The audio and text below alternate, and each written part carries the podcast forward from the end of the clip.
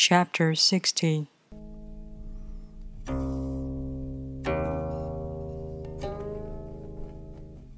Governing a large country is like frying a small fish.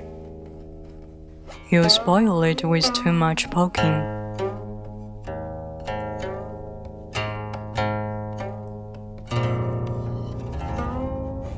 Center a country in the Tao, and evil will have no power.